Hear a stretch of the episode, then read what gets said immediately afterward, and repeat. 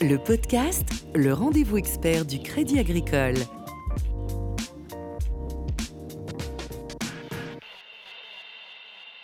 Bonjour à tous et bienvenue dans le podcast. Pendant euh, ce deuxième numéro, on va parler de mécénat et de patrimoine, puisque ce week-end auront lieu les journées européennes du patrimoine. Catherine Langlois, bonjour. Bonjour. Vous êtes responsable communication institutionnelle et mécénat de Crédit Agricole SA. Alors les journées euh, européennes du patrimoine, je le disais, ont lieu cette année le 15 et 16 septembre. Partout en France, mais aussi en Europe, des monuments ou lieux publics euh, ouvrent leurs portes et proposent des visites guidées. L'art du partage, c'est le thème de cette année. Un mot sur ce thème et sur euh, le soutien du Crédit Agricole?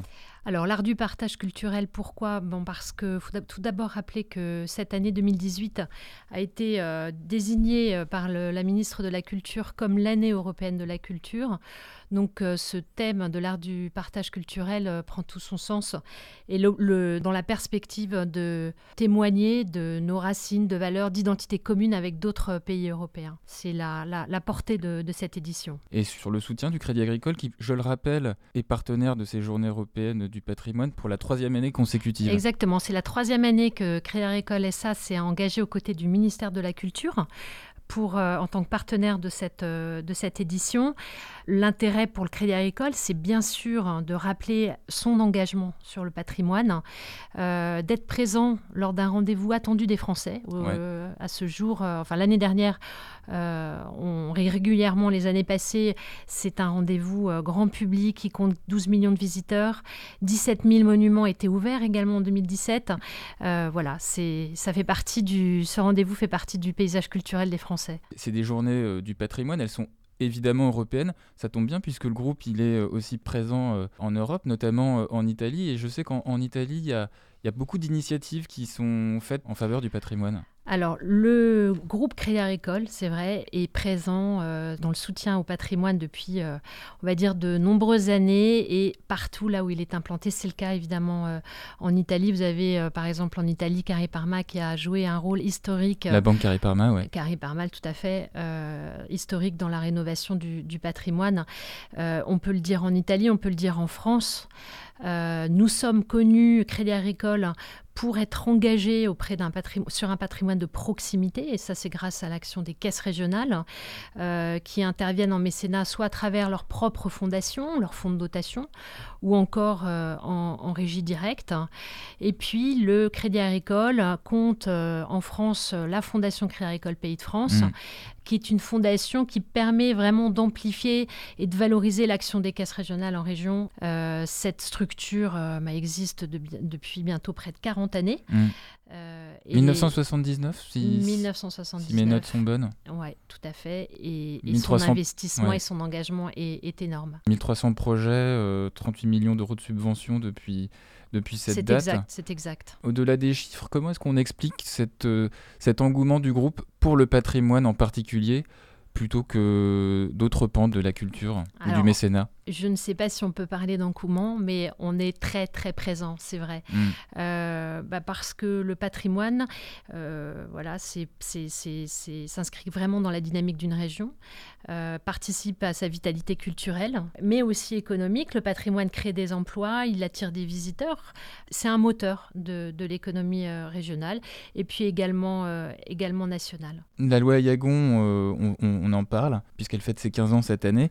C'est une loi qui est très appréciée hein, des entreprises puisque elle prévoit notamment une défiscalisation de 60% sur l'impôt sur les sociétés dans la limite de 0,5% du chiffre d'affaires. Comment est-ce qu'elle a modifier votre approche en termes de financement de projet depuis sa promulgation Alors, ce qu'on peut dire déjà dans un premier temps, c'est que c'est vrai que cette loi Yagon, qui a été votée en 2003, euh, a été euh, véritablement euh, accélérateur des soutiens financiers privés des entreprises, mais également, c'est vrai, des particuliers.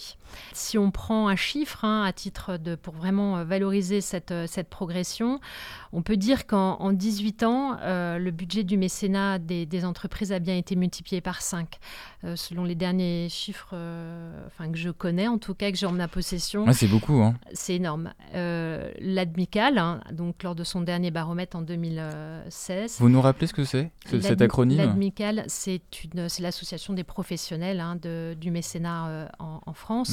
Donc, dans son baromètre, le chiffre qui était donné au titre du budget mécénat des entreprises en France, c'était 3,5 milliards d'euros en 2015. Les dispositifs de financement en faveur du mécénat et du patrimoine se sont diversifiés. Je pense notamment à une initiative qui est le crowdfunding. Quel est le principe du crowdfunding? Qu'est-ce que ça vous a permis euh, de faire euh, en plus par rapport à ce que vous faisiez déjà avant? Alors, le crowdfunding, en fait, c'est quelque part aussi du mécénat, mais en effet, selon, on va dire, une nouvelle manière de, procéder. L'appel également financement participatif. On a mmh. vu de nombreuses campagnes euh, ces derniers temps, que ce soit sur des projets solidaires ou bien des projets euh, culturels. Euh, le principe, hein, eh écoutez, je vais vous donner un exemple, c'est celui, ce sont les trois dernières campagnes lancées par le Crédit Agricole par euh, les caisses régionales et euh, la Fondation Crédit Agricole Pays de France. On peut citer le théâtre de Chambéry, on peut citer également euh, l'abbaye de, Fontevraud. Il y avait des objectifs de collecte précis, ont tous été dépassés. Au total, sur les trois dernières campagnes qui ont été réalisées en 2017-2018, qui ont été menées en partenariat avec Coméon, qui est une, une start-up, qui a été hébergée au village parisien. Exactement. Plus de 100 000 euros ont été collectés grâce à ces campagnes. Hein, mmh. c'est un vrai succès. C'est un vrai succès. Le principe du crowdfunding euh, côté Crédit Agricole, c'est un slogan, c'est je donne, ça double. Petit jeu crédit Agricole double. Le Crédit Agricole, en fait, double, c'est ça. Euh, les mises qui sont euh, données par, données par, en par les particuliers. Oui, en plus avec une caisse de résonance qui est démultipliée puisque vous élargissez élargissez pardon l'assiette entre guillemets des potentiels investisseurs dans la rénovation du patrimoine. Exactement. Notamment sur les réseaux sociaux, j'imagine. La campagne, exactement. En fait, euh, cette campagne de crowdfunding, de financement participatif, est une opportunité de communication sur différents médias et qui participe au final vraiment à mobiliser l'attention sur ces sites qui ont besoin vraiment de fonds pour être rénové et préservé. Hum, alors, je parlais du, crowdfunding. Il y a un autre dispositif de financement euh, innovant qui va être lancé donc, le week-end euh, des Journées du patrimoine. C'est le loto du patrimoine. Présentez-le nous, ce loto. Alors, le loto du, patrimoine, c'est une opération en effet euh, qui a été décidée suite à la mission Berne. Hein, hum. qui a... Stéphane Bern, le journaliste animateur. Tout à fait. Donc, Stéphane Bern a été missionné par le président Macron pour identifier les sites qui euh, devaient être prioritaires dans la préservation du patrimoine et qui devaient être l'objet en fait hein, de mobilisation de fonds. Donc ce loto va permettre hein, de collecter 15 euh, à 20 millions d'euros qui vont être euh, dédiés à un fonds de la Fondation du patrimoine pour préserver, rénover, hein, surtout puisque ce sont souvent des chefs-d'œuvre en péril, mmh. rénover d'urgence ces, sites. des sites patrimoniaux qui ont vraiment besoin de rénovation en urgence en urgence. L'argent collecté à l'occasion de ce loto ne suffira pas. Il faut prendre ce loto euh, comme euh, une opportunité de communiquer.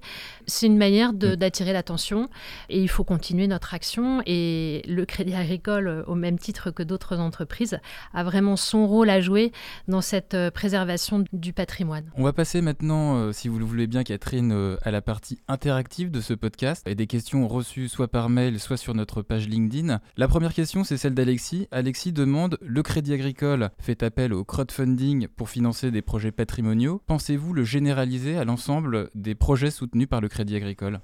Alors, avant de répondre à la question, il est vrai que les volumes de financement collectés en crowdfunding ont été multipliés par deux, puisque nous sommes passés en 2015 euh, d'un montant de 167 millions d'euros euh, recueillis à 2017 euh, un montant de 336 millions d'euros. C'est important, c'est une hausse importante. En France, pas pour le Crédit Agricole. Non, non. C'était d'une manière globale. Je vais évoquer les chiffres en France. Logiquement, on peut se poser la question est-ce que tous les projets, les, les projets en mécénat doivent être euh, financés en crowdfunding, probablement que tous les projets ne sont pas éligibles. Pourquoi? Euh, En fait, les critères de sélection de ces projets euh, répondent vraiment aux critères du financement participatif, c'est-à-dire ce sont des, des, projets sur lesquels il doit être facile de communiquer. Mhm. Donc des projets, on va dire, qui plaisent, qui séduisent. Qui vont susciter une adhésion. Qui vont évidemment susciter une adhésion. Or, l'enjeu du mécénat, c'est pas forcément de porter des projets mhm. qui plaisent à tout le monde. Il peut y avoir de réelles motivations différentes hein, derrière, euh, derrière un, soutien en, mécénat. Donc pour répondre à Alexis, c'est plutôt au cas par cas. Au cas par cas, bien sûr. Très bien. La deuxième question, donc c'est Pauline qui nous la pose. Que met en place le Crédit Agricole lors de ses JEP à l'attention de ses collaborateurs? Alors, moi, je vais répondre pour euh, Crédit Agricole SA. Crédit Agricole SA met en place, en fait, on va dire, des jeux qui permettent aux collaborateurs de gagner des coupes-fils, donc euh, pour le Palais Royal précisément, mais également pour la Tour Saint-Jacques. Après, à chaque, euh, on va dire, entité du groupe Crédit Agricole de s'approprier ces, ces, journées. Et je ne doute pas qu'en région, il y a également des animations qui sont organisées par les caisses régionales et dans les lieux qu'ils soutiennent. J'ai cru avoir lu sur la Tour Saint-Jacques que c'était une visite exclusive pour euh, les collaborateurs du Crédit Agricole. Alors, vous avez raison. En plus, elle est, euh, elle est tout à fait, elle est exclusive. Euh, juste pour la Tour Saint-Jacques. juste pour la Tour Saint-Jacques. En revanche, pour le Palais Royal, c'est du coup-de-fil. C'est du coup-de-fil, exactement. Catherine Langlois, responsable mécénat de Crédit Agricole SA, merci. Merci. C'est la fin de ce podcast. Vous pouvez retrouver cette interview sur notre page LinkedIn, groupe Crédit Agricole, et notre page SoundCloud. Vous pourrez poser vos questions à nos prochains invités via notre page LinkedIn. À très bientôt. Le podcast, le rendez-vous expert du Crédit Agricole.